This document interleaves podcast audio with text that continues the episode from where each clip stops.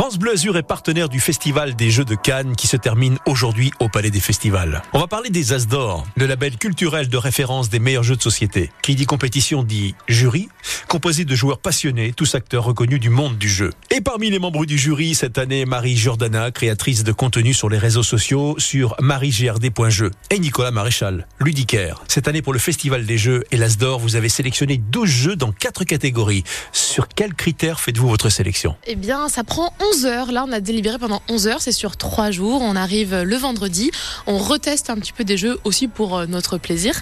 Mais aussi, quand on n'est pas trop sûr, quand on n'est pas d'accord, on reteste les jeux. Le vendredi soir, on délibère sur quel jeu va dans quelle catégorie. Comme il y a quatre catégories, vous savez, il y en a, ils sont entre deux catégories. Il faut d'abord qu'on délibère pour savoir est-ce que c'est un jeu plutôt expert ou initié, etc. Et ensuite, le samedi à 9h, on commence les délibérations. Et on a, cette année, on a terminé vers 22h. On a fait des petites pauses. On a fait une petite balade entre temps pour aller euh, s'aérer l'esprit. Et puis euh, le dimanche, on termine avec un, un brunch de est-ce qu'on est sûr? Est-ce que tout va bien? Est-ce que tout le monde est content? Et puis, euh, et puis voilà. Pas trop difficile de ne garder que trois nommés dans chaque catégorie. Impossible. C'est très très dur. Et surtout qu'il faut savoir qu'on est neuf et qu'on est neuf à, à penser des choses complètement différentes. Et donc on est neuf personnes à devoir se mettre d'accord.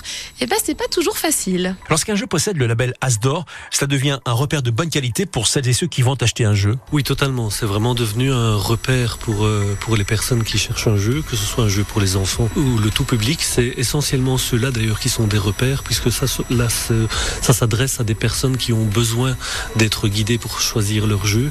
Dans le monde initié expert, les gens ont plutôt tendance à savoir euh, ce qu'ils cherchent à l'avance, mais il y a quand même un effet de reconnaissance euh, de la qualité des jeux dans les quatre catégories. Obtenir le label As d'Or, c'est nécessairement un succès commercial. Oui, le- la plupart du temps, oui. Il y a vraiment. Après, la- l'ampleur du succès peut varier d'un jeu à l'autre, mais il y a pas mal de jeux qui ont eu un, un succès euh, énorme suite, à, suite au label de l'Asdor. Oui. La création d'un jeu, c'est toute une équipe qui va de l'auteur du jeu au distributeur en passant par l'illustrateur. Quels sont les différents corps de métier autour du jeu? Eh ben, en effet, ça commence avec euh, les auteurs de jeux, auteurs et autrices de jeux, euh, qui vont chercher un éditeur, donc éditeur, éditrice, mais qui font aussi appel à des illustrateurs, illustratrices.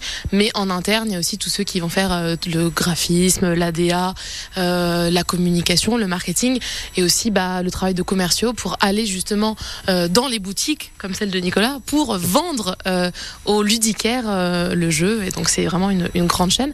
Et bien sûr, il y a le distributeur qui, qui distribue les jeux. Donc moi, je suis ludicaire, donc je suis à la fin de la chaîne, entre la, la fin de la chaîne de fabrication du jeu et et l'acheteur final.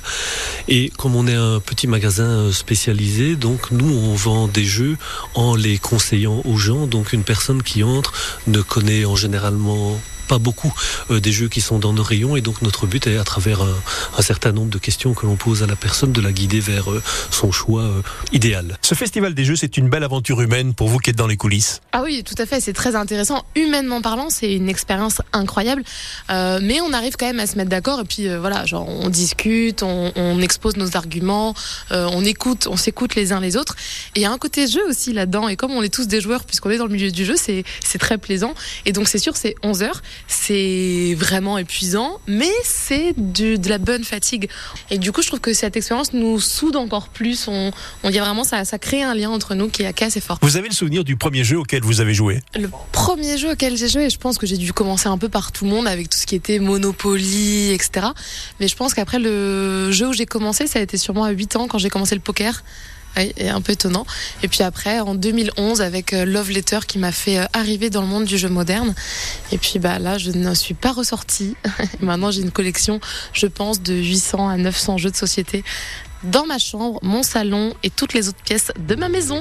Et à ces 900 jeux, Marie Jordana va devoir ajouter Trio, qui a obtenu le label As d'Or, un jeu de cartes et de mémoire. Le premier qui arrive à réunir trois trios remporte la partie. Le Festival des Jeux à Cannes, encore aujourd'hui au Palais des Festivals, jusqu'à 19h.